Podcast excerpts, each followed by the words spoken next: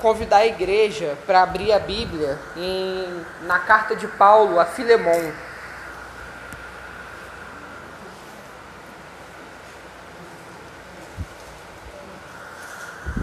Logo no primeiro capítulo.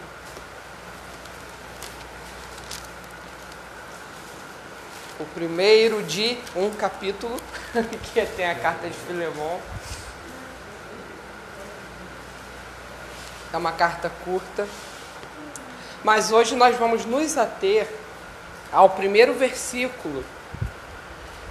Paulo, prisioneiro de Cristo Jesus, e o irmão Timóteo, ao amado Filemon, que é também nosso colaborador. Mais especificamente o que nós vamos estudar hoje, Paulo, prisioneiro de Cristo Jesus. Pai amado, te damos graça por mais um domingo, nesse momento que possamos te adorar, Pai, com a reflexão da tua palavra. Me sustente, Senhor, te peço, para que eu possa trazer a sua mensagem. Em nome de Jesus. Amém. Irmãos, era comum que você fizesse uma breve apresentação quando enviava uma carta. É, não sei se alguns de vocês teve ainda o privilégio de enviar uma carta. Eu já não peguei essa época. Cheguei a aprender na escola como que enviava, quem era o remetente, como que preenchia o envelope. Isso as escolas ensinavam antigamente. Eu cheguei a aprender, mas nunca usei na minha vida. Paulo, portanto, ele escreve uma carta para Filemon e na sua breve apresentação ele se apresenta com o seguinte título: Paulo, prisioneiro de Jesus Cristo. Prisioneiro de Cristo Jesus. E eu acho isso interessante porque nós estamos falando de fato de um prisioneiro. Paulo estava preso. Paulo, provavelmente, junto com a carta de Filemão, ele havia escrito também a carta aos Colossenses, num contexto no qual ele já havia chegado a Roma e ele estava preso, aguardando o tempo de apresentar o recurso dele para o imperador. Paulo, portanto, ele de fato é um prisioneiro, ele é um homem que estava preso. Não é uma carta de uma pessoa usando um recurso retórico, ele se apresenta como prisioneiro de uma forma metafórica. Não, de fato, Paulo era um prisioneiro. O que é interessante nessa carta é que Paulo ele não se apresenta como prisioneiro de Roma ele não se apresenta como prisioneiro de Félix, como prisioneiro de, de Fausto, Agripa e muito menos de César. Paulo se apresenta como prisioneiro de Jesus Cristo. E aí nós precisamos entender o que, que Paulo quer dizer para nós como prisioneiro de Jesus Cristo. O que Paulo quer dizer e o que isso se aplica à igreja hoje. Porque Paulo não diz que ele era simplesmente um prisioneiro, mas que ele era um prisioneiro de Jesus. Três lições, três aplicações podem ser tiradas dessa apresentação. Em primeiro lugar, irmãos, quando Paulo se apresenta como prisioneiro de Jesus Cristo, o que ele está fazendo é reconhecer que Deus é soberano reconhecer que o que estava acontecendo na vida dele era a vontade soberana de Jesus. Paulo ele se posiciona como um escravo de Cristo porque ele reconhece que Deus era soberano com o que estava acontecendo na vida dele. Paulo tem a compreensão que não eram os romanos que mantinham ele acorrentado. Não era Roma que colocava ele como um prisioneiro mas a vontade de Deus. Paulo, antes de ser capturado, ele já havia recebido uma profecia acerca da sua captura. A igreja já havia recebido um discernimento do Espírito Santo de que se Paulo saísse da cidade, ele seria capturado. E mesmo assim ele fala: Não, eu irei sair. Ainda que você esteja me apresentando essa profecia, eu entendo que é a vontade de Deus. E nós vamos ver que esse mesmo Paulo, por diversas vezes, ele consola a sua igreja.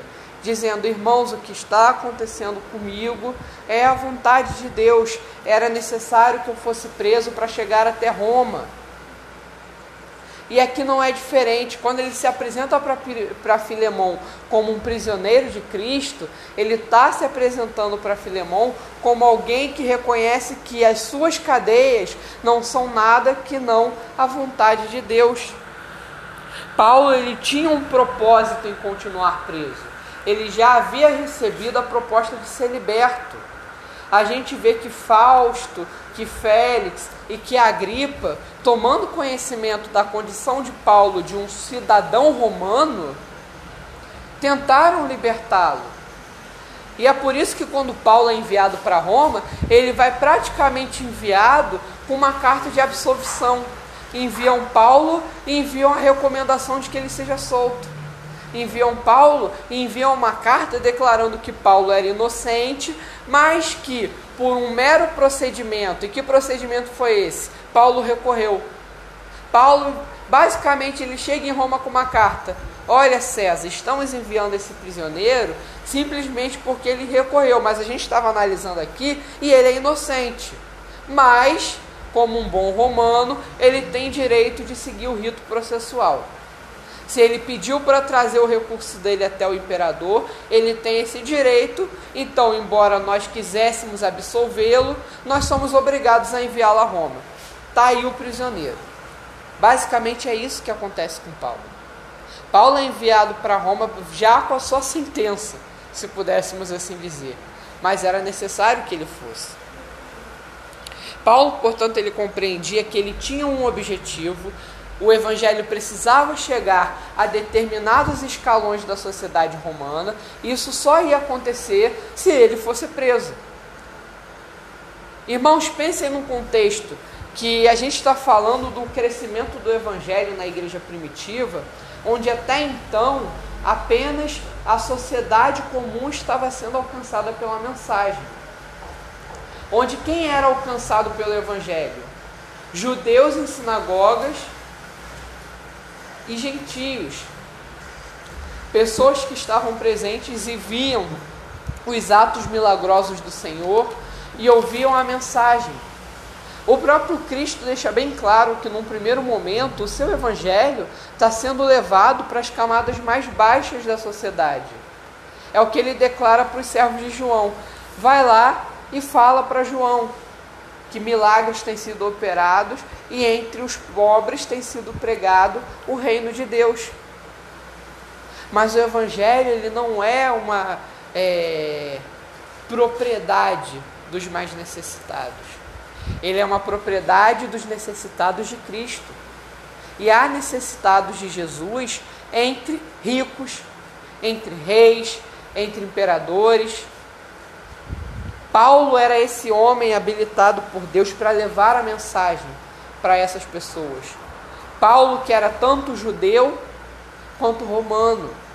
Paulo, que era tanto judeu de um alto nível intelectual, quanto um romano com uma boa dialética. Era um homem habilitado para se colocar diante de um imperador. Diferente, talvez, de Pedro, que era um pescador e tinha uma linguagem um pouco mais é, grossa, no sentido de que ele não era um homem eloquente. Então a gente vê que Deus prepara o homem certo para se colocar diante de um rei, diante de um governador, diante de uma autoridade, diante do, de uma própria legião romana. Soldados romanos eram altamente intelectuais a gente vai ver o nível de ensino, um soldado romano, ele era um homem letrado. Ele era um homem que tinha noção de matemática, noções de ciências que eram ensinadas à época. A questão do trivium e do quadrivium. Para você ser um soldado romano, um membro de uma legião, você era um homem que tinha um determinado nível de conhecimento. Pelo menos no início. Um oficial romano era um homem de um bom conhecimento. Não era um cidadão comum. Então você vê que Deus soberanamente precisava de alguém capaz de se colocar diante dessas pessoas. Esse homem era Paulo. Paulo então ele compreende que ele permanece preso pela vontade de Deus de que uma determinada camada da sociedade recebesse o evangelho. E é isso que ele faz o tempo todo. Paulo está preso, mas os soldados que estão fazendo a sua guarda recebem o evangelho. Paulo está preso, mas prega diante de Félix, prega para Agripa, prega para o imperador. Ele não é um simples prisioneiro, ele é um prisioneiro de Cristo. Um prisioneiro com o objetivo de levar a palavra de Cristo para quem precisava. Quando Paulo diz que ele é um prisioneiro de Cristo, ele também está se posicionando a favor de Cristo e do Evangelho. O que Paulo está dizendo para Filemão é exclusivamente que eu não estou preso por criar baderna, eu não estou preso por roubar alguém, eu não estou preso por atacar um soldado romano, eu estou preso por defender Jesus Cristo e o Evangelho. Paulo está se colocando na condição de alguém que estava preso simplesmente porque era cristão. Simplesmente porque se recusava a negar a mensagem da cruz. Porque diante daqueles judeus que pediram a prisão dele, ele se recusou a negar a Jesus, a negar a ressurreição, a negar que Cristo era o Messias. Paulo, quando se coloca como prisioneiro de Jesus Cristo, ele está declarando: Eu estou preso porque eu sou cristão, eu estou preso porque eu estou sendo perseguido, estou preso porque a mensagem da cruz está sofrendo oposição dos judeus. Ele está dizendo para Félix, ele está dizendo para Agripa, para o imperador romano, que a única razão que ele tinha para estar ali é porque ele era fiel a Jesus Cristo. Mais nada. Ele vai para Roma com a declaração: esse homem não violou nenhuma lei romana. Esse homem não tinha que estar aqui. Esse homem não cometeu crime algum. Por que, que ele está aqui? porque ele prega acerca de um tal de Jesus de Nazaré que supostamente teria morrido e ressuscitado, e aí os romanos estão é, irritados com ele.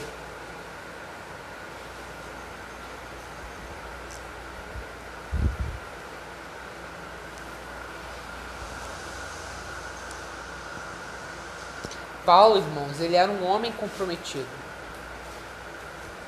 Paulo era um homem que tinha um dever. Ele é um homem que ele era fiel, mas não era qualquer um. Ele era fiel a Jesus. Tão fiel a ponto de se entregar. Tão fiel a ponto de se permitir prender. Fiel a ponto de entrar num barco que ele sabia que ia naufragar. Mas que ele também sabia que a vida de ninguém se perderia ele era fiel a ponto de se submeter ao julgamento dos homens, sem em momento algum pensar em negar a Jesus Cristo. Que mensagem maravilhosa de Paulo. E aí eu fico refletindo se nós teríamos a mesma coragem que ele teve, se diante de uma interpelação judicial, que é um procedimento no qual você é instado a se pronunciar acerca de uma declaração que você fez que caracterize uma injúria, calúnia, difamação ou um crime de ódio. E aí você recebe uma interpelação para prestar esclarecimentos. Seria basicamente essa figura hoje, na qual um de nós fosse interpelado a se defender, a se retratar de uma declaração que ofende as pessoas que estão lá fora, mas que está em total consonância com a palavra de Deus. Seria como se nós fôssemos interpelados a nos retratar de ser cristãos e de declarar uma verdade bíblica. Nós estaríamos hoje dispostos a passar por um processo criminal de nos colocar diante de um juiz, nos submeter à autoridade dos homens para defender o que a palavra nos ensina? É esse o Paulo que nós estamos diante quando ele se coloca como prisioneiro de Jesus Cristo. Não era um homem que estava sofrendo uma mera oposição, era um homem que estava sofrendo uma prisão. Era um homem que poderia ser condenado a qualquer momento por um crime que ele não cometeu. E ainda assim ele tinha convicção de que ele tinha que estar ali, defendendo a palavra de Deus, defendendo Jesus Cristo. Por último, quando Paulo se coloca como prisioneiro de Cristo, ele está reconhecendo que as tribulações dele eram extremamente pequenas diante do que estava em jogo. E o que é que estava em jogo, irmãos? Em primeiro lugar, o que estava em jogo era o direito de falar livremente acerca de Jesus Cristo. Paulo reconhecia que ser um prisioneiro em Roma não é nada diante do silêncio. Não era nada diante da impossibilidade de falar de Jesus. Era melhor ser um prisioneiro do que se calar. Era melhor ser um prisioneiro do que não poder pregar o Evangelho. Paulo era um prisioneiro de Cristo, porque ser prisioneiro é ainda melhor do que não poder falar de Jesus. O que estava em jogo também era a própria glória de Deus. Não era Paulo que estava sendo atacado, mas era o Jesus que estava o tempo todo sustentando Paulo. Não era Paulo que estava sendo açoitado, não era Paulo que estava sendo perseguido, mas era a mensagem que Paulo levava. Era o Cristo que Paulo representava, que era o objeto de ódio.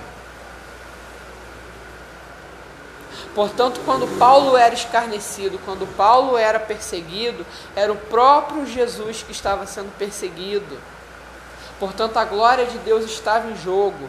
Quando Paulo era confrontado e a sua mensagem era debatida e a sua mensagem era mal recebida, era a Jesus Cristo que os homens estavam mal recebendo. Era a glória de Deus que estava em jogo. Paulo precisava se colocar diante dos romanos e defender a glória de Deus, diante de judeus que tratavam Jesus como um mero homem, judeus que tratavam Jesus como um nazareno, apenas isso. Judeus que diziam que ele era simplesmente um tumultuador, um blasfemador, porque foi assim que Cristo foi condenado. Cristo é levado à cruz com a acusação de ser um blasfemador. Então era a glória do Filho de Deus que ele precisava defender. O que estava em jogo também, irmãos, era o testemunho da igreja, que não poderia se acovardar diante da perseguição. Imagine, irmão, se a igreja primitiva se calasse todas as vezes que ela fosse confrontada. Não haveria conversão, não haveria disseminação do evangelho, até porque, irmãos, a perseguição é o contexto que tira a igreja de Pentecostes e espalha ela pelo mundo. A gente vê o derramamento do Espírito Santo em Israel no evento do Pentecostes e ficou todo mundo ali. O que, que acontece para que a igreja se disperse? Uma perseguição. E essa perseguição faz com que os cristãos comecem a se espalhar e a mensagem de Deus seja levada para todos os lados do mundo. Com Paulo não é diferente. Quando Paulo se torna um prisioneiro de Cristo e ele vai para Roma, é exatamente isso que ele está fazendo. Ele está testificando Jesus em outra cidade. É o testemunho da igreja que precisava ser mantido. Uma igreja que ama mais a Cristo do que teme as autoridades humanas. Paulo não podia recuar. Ele não podia simplesmente se retratar. Do que, que ele estaria se retratando? Do que ele prega? Ora, você me diz que Jesus é filho de Deus e que ele é soberano. Você me diz que ele serve a ele, mas na primeira perseguição você o renuncia.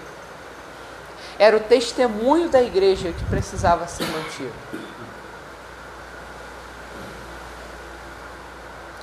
E por último, é a própria relação de Paulo com Jesus, assim como nós.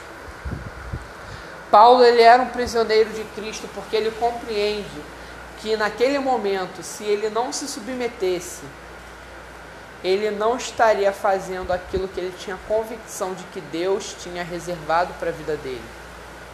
Ele estaria se colocando diante de Deus como um desobediente.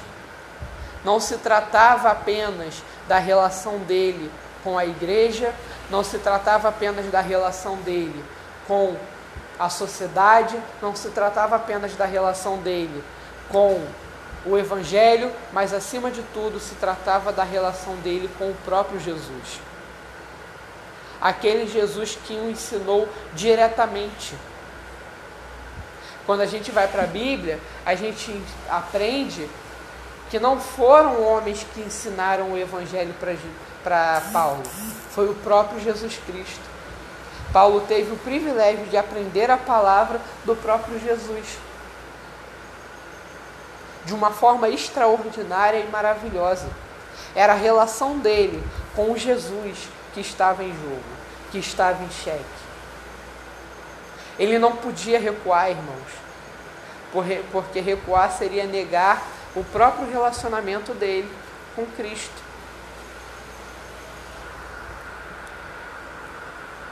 É tudo isso que Paulo quer dizer quando ele se posiciona como um prisioneiro de Cristo. Ele não era nada mais, nada menos do que um servo de Jesus. Fiel ao seu objetivo, fiel à palavra, fiel à esperança de que um dia Cristo voltaria para buscá-lo. Mas isso não se aplica somente a Paulo, irmãos. Cada um de nós aqui é um prisioneiro de Cristo. Somos prisioneiros de Jesus, assim como Paulo era. Essa mensagem de Paulo, essa apresentação que Paulo faz na sua carta, cada um de nós tinha que ter o prazer de fazer também.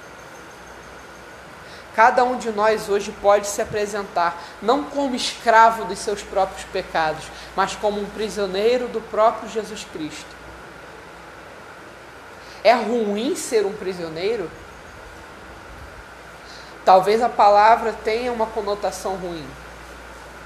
Porque nós paramos para pensar no prisioneiro como uma pessoa que tem as suas vontades, que tem o seu direito de ir e vir, a sua liberdade individual reprimida, sofrendo restrições. Essa é a figura de um prisioneiro. Então, sim, somos prisioneiros de Cristo. Mas a questão é até onde que isso é ruim? Se, como um prisioneiro, nós temos as nossas próprias vontades restringidas, não somos plenamente livres para fazer tudo que nós queremos fazer, isso é bom, porque a nossa vontade tende para o mal. A nossa vontade é pecaminosa. Nós desejamos aquilo que é destrutivo, aquilo que é degradante. Nós desejamos aquilo que é mal, perverso, pervertido. Nós desejamos a mentira. Nós desejamos a lascívia. Nós desejamos a fofoca. Nós queremos poder entrar numa roda de amigo e soltar um palavrão. Nós queremos poder nos unir com aqueles que são mais próximos de nós e falar mal dos que são mais distantes. Então não é ruim ser um prisioneiro de Cristo, irmãos. Porque ser um prisioneiro de Cristo quer dizer que há uma lei que nós precisamos obedecer. Uma lei moral que não é ruim, pelo contrário, é uma lei que diz que, como prisioneiros, nós precisamos frear a nossa língua. Nós precisamos frear os nossos olhos ao invés de olhar com um desejo pecaminoso para aquilo que não é nosso. Nós precisamos ser virtuosos. Sim, nós somos prisioneiros de Cristo, igreja. Porque a todo momento Cristo espera de nós algo que nós queremos, mas que é degradante. Espera que nós combatamos essa, questão no caso. Somos prisioneiros de Cristo simplesmente porque não somos prisioneiros de Satanás.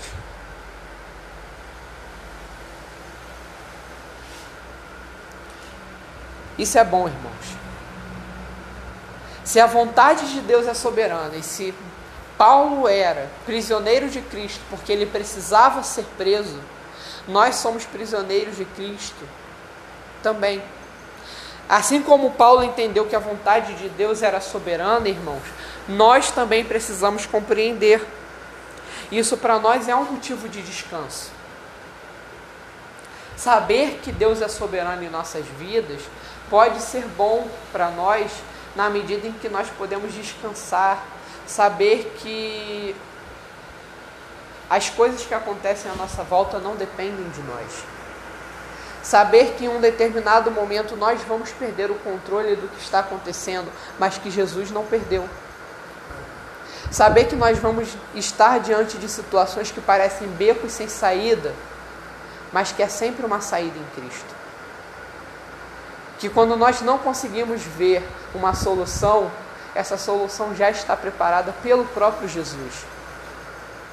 Saber que todas as tribulações que nós passamos, elas são nada mais, nada menos do que Deus nos conduzindo, nos levando pela mão em direção à vontade dele. Seja uma exortação, seja uma edificação, seja simplesmente aprender a confiar. Irmãos, nós podemos descansar num Deus que sustenta toda a eternidade nas mãos dele. Nós podemos descansar que quando a gente não sabe o que fazer, pode ter certeza que Deus sabe o que está fazendo.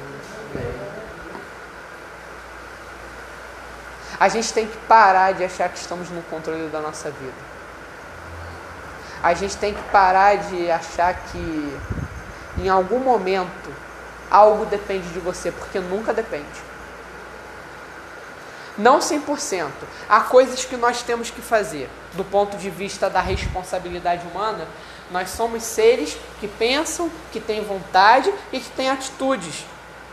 Mas, irmãos, não tem vontade, não tem atitude que te coloque no centro de nada e que te coloque no total controle de uma situação. Nada depende exclusivamente de você. Tem sempre um fator externo.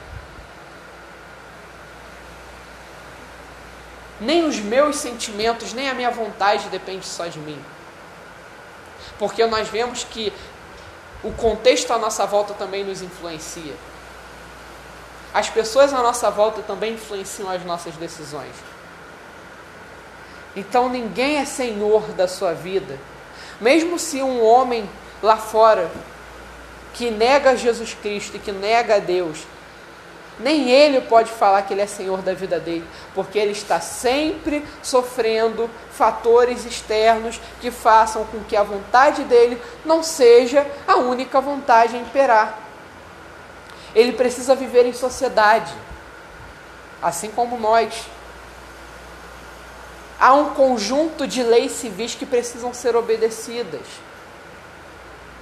Há o direito do outro, ao limite da vontade do outro. Então, não, você não é senhor da sua vida. Você não é senhor da sua vontade, porque o seu direito acaba quando do outro começa. E para nós que somos cristãos, nós não somos senhores da nossa vida, porque o Senhor da nossa vida é Jesus. Porque quando você fala eu quero para algo que é pecado, o Espírito Santo fala eu estou decepcionado com você. E aquilo se torna causa de tristeza, irmãos.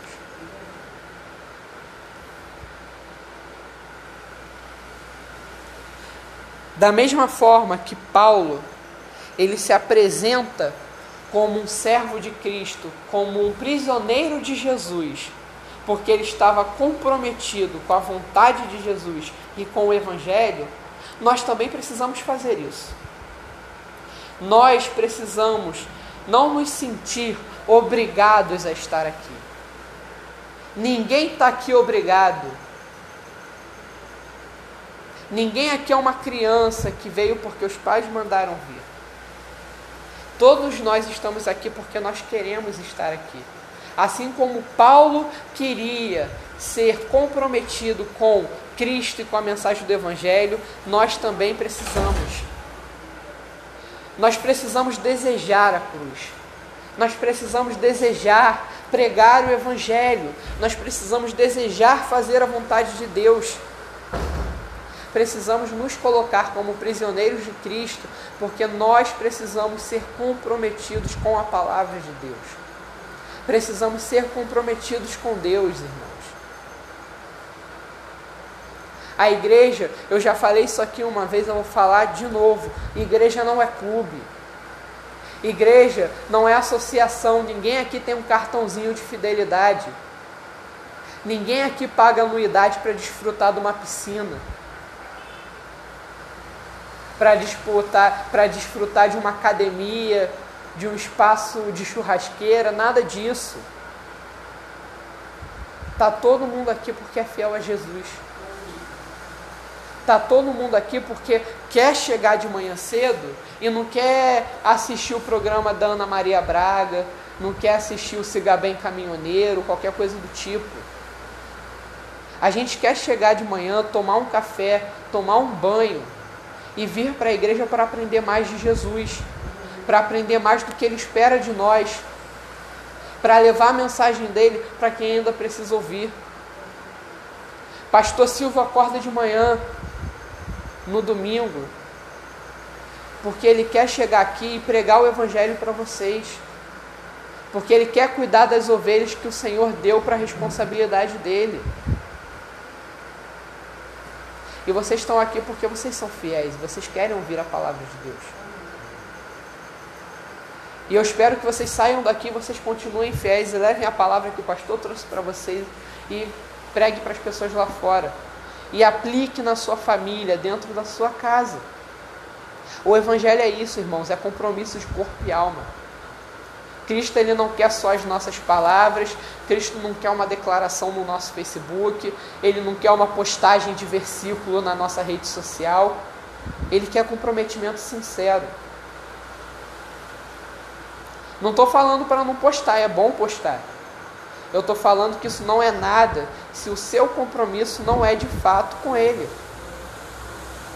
Se quando você faz isso, você está tentando simplesmente se encaixar, você está tentando simplesmente passar uma imagem de santarrão, se você quer se comprometer com uma casca de cristão, mas quando quebra essa casca você está podre por dentro, isso é decepcionante.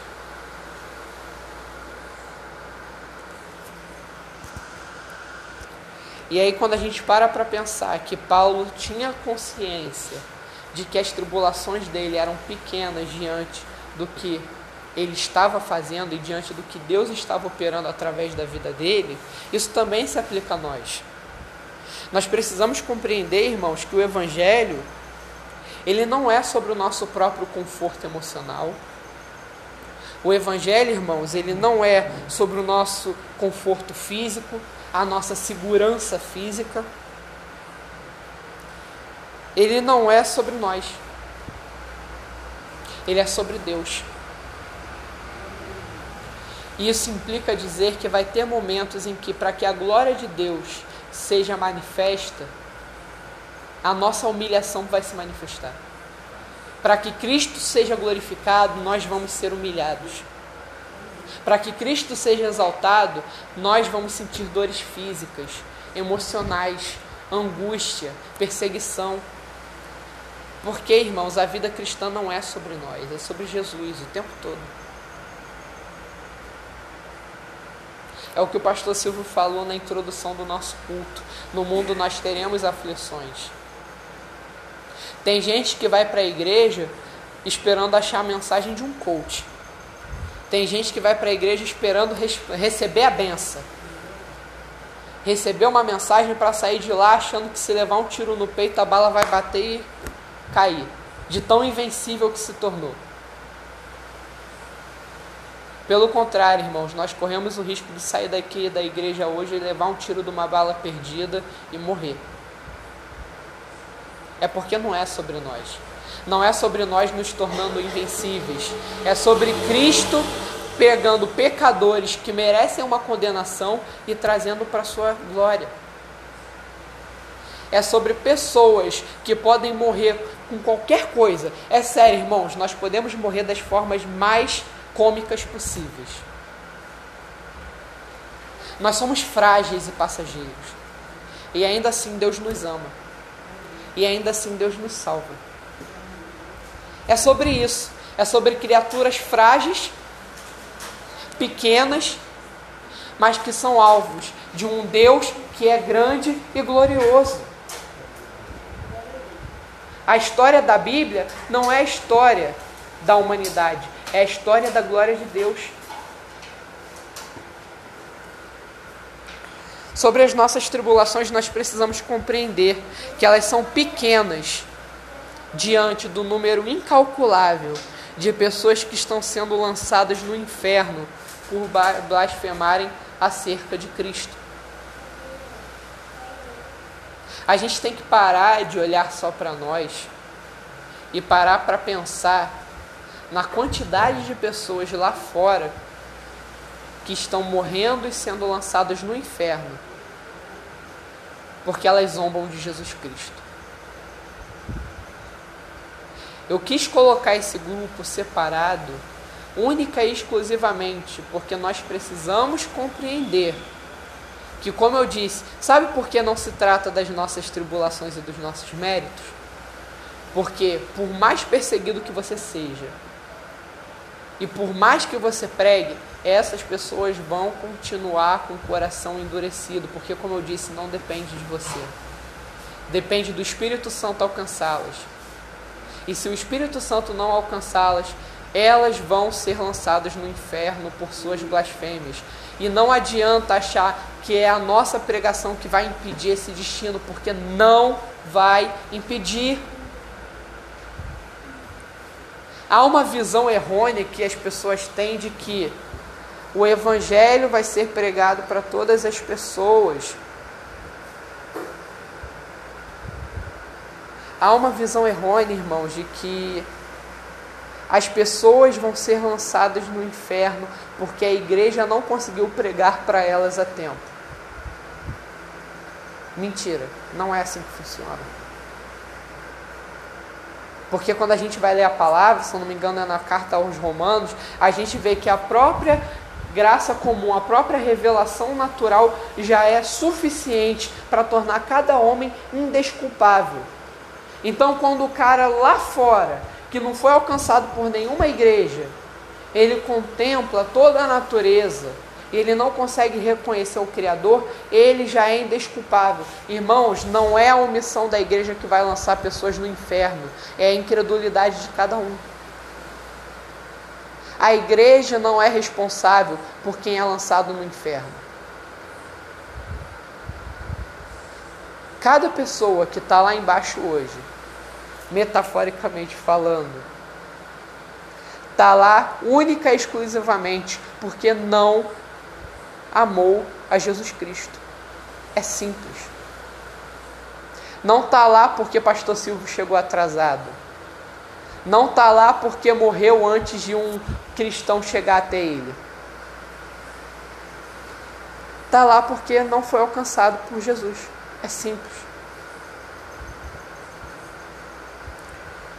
Irmãos, nossas tribulações também são pequenas diante do número incalculável de filhos de Deus que estão agonizando nos seus próprios pecados, enquanto a igreja não as alcança. Aí sim é responsabilidade nossa. Nós não somos responsáveis por quem não recebe a palavra da cruz. Nós somos responsáveis por quem recebe. Então, as nossas tribulações elas têm que ser pequenas quando a gente para para pensar na quantidade de filhos de Deus que ainda estão lá fora. Então a gente tem que parar de pensar só no nosso conforto, parar de pensar só na nossa qualidade de vida e começar a pensar em quem está lá fora e ainda precisa ouvir de Jesus para ser alcançado efetivamente. O Evangelho, como eu disse, não é sobre vir para a igreja, sentar aqui, receber uma mensagem e voltar para casa. A gente tem que sair daqui no domingo e estar tá preparado para pregar o Evangelho para quem está lá fora. Vamos parar de pensar no nosso, nas nossas próprias dificuldades e parar para pensar nas dificuldades do outro. Parar de pensar que nós estamos aflitos e parar de parar pensar que lá fora, nesse momento, tem um cristão passando por sentimento de culpa. Tem um cristão passando por um grande conflito emocional. Talvez nesse momento bêbado, jogado num canto de um bar. Ou vivendo um relacionamento extraconjugal, traindo a própria família. Ou vivendo uma vida de mentiras. Talvez lá fora tenha um cristão que ainda não recebeu a mensagem da cruz e precisa sair de uma vida de corrupção, uma vida de subornos, que precisa ser resgatado do tráfico, que precisa ser resgatado de assassinato, de um vício. Irmãos, infelizmente é uma realidade dura de ouvir, mas está cheio de cristãos vivendo esse contexto nesse momento porque ainda precisam ser alcançados pela palavra de Cristo. E a gente precisa ir lá para fora atrás deles. Nossas tribulações são pequenas diante da tribulação de um filho de Deus perdido no mundo. Nós estamos aqui, recebendo a bênção da palavra, recebendo o amor de Deus, o conforto dele. E tem um cristão lá fora que ainda não está recebendo isso, a gente tem que encontrá-lo.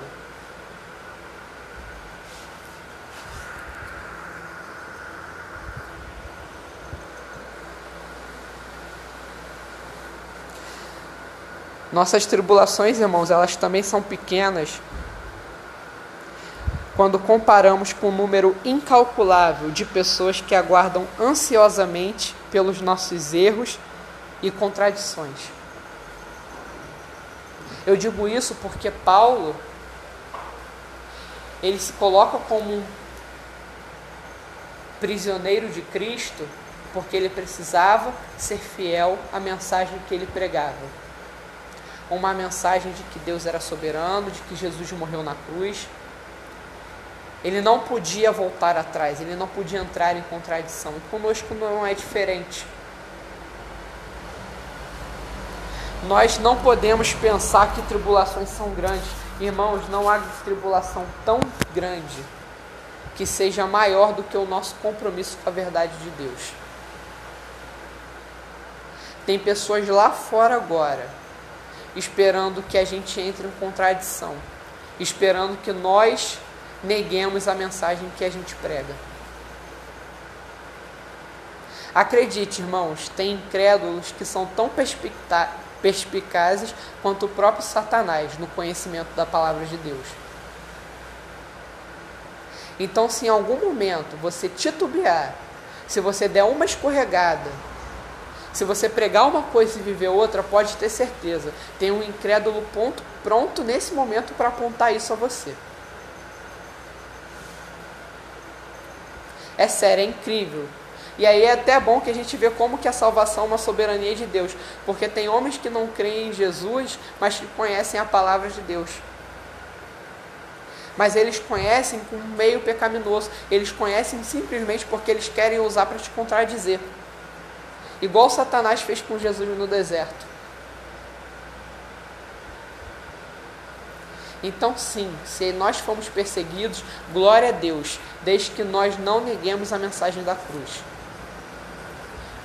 A nossa pregação e a nossa prática, elas precisam ser compatíveis. A gente não pode pregar uma coisa e viver outra, porque vai ter alguém que vai apontar isso para você, que vai apontar o dedo no seu rosto e dizer: Ué, você prega uma coisa e vive outra?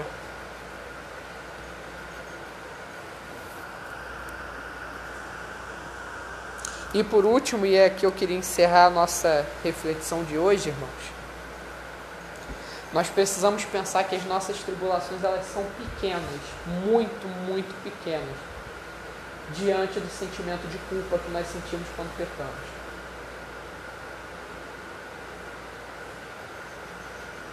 É muito melhor ser perseguido pelo Evangelho do que depois ficar chorando por ter negado a Jesus. É muito melhor você fazer a vontade de Deus do que o arrependimento, do que a angústia e a dor que a gente sente. Glória a Deus por essa dor de negar a vontade de Deus.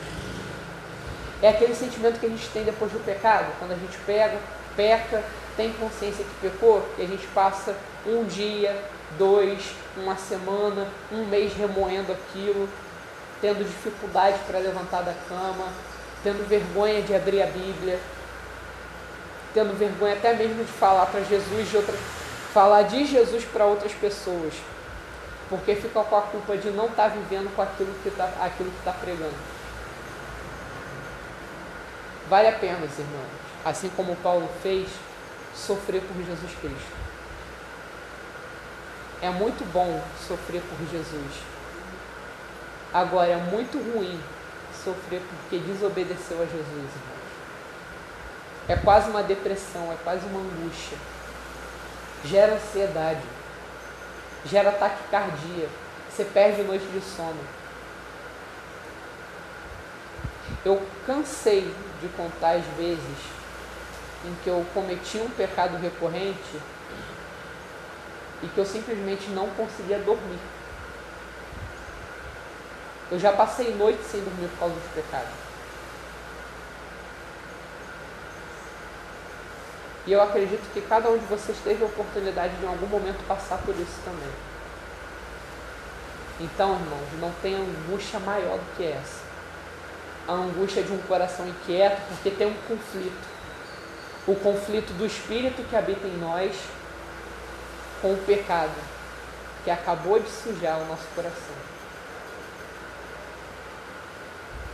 Essa é a mensagem que eu tinha para essa manhã, irmãos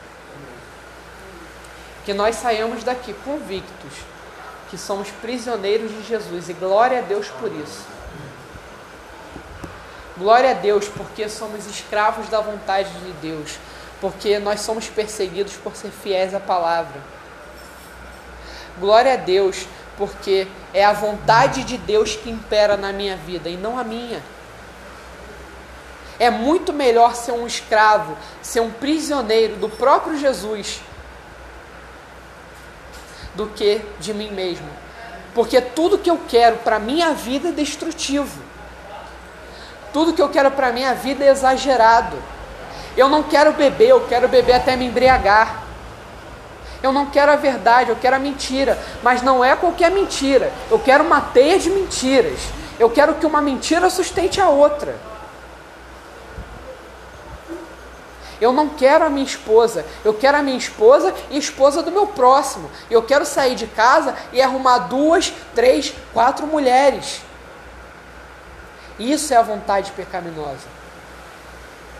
Ela é exagerada, porque ela nunca está satisfeita, porque um abismo chama outro abismo, porque um pecado pede um pecado maior para poder suprir a falta daquele anterior. E ser prisioneiro de Cristo faz o que conosco? Irmãos, ser prisioneiro de Cristo nada mais é do que passar a vida inteira lutando contra tudo isso que é degradante. Isso tem cara de castigo para vocês? Isso tem cara de penalidade? Ser prisioneiro de alguém que espera única e exclusivamente que você seja uma pessoa melhor?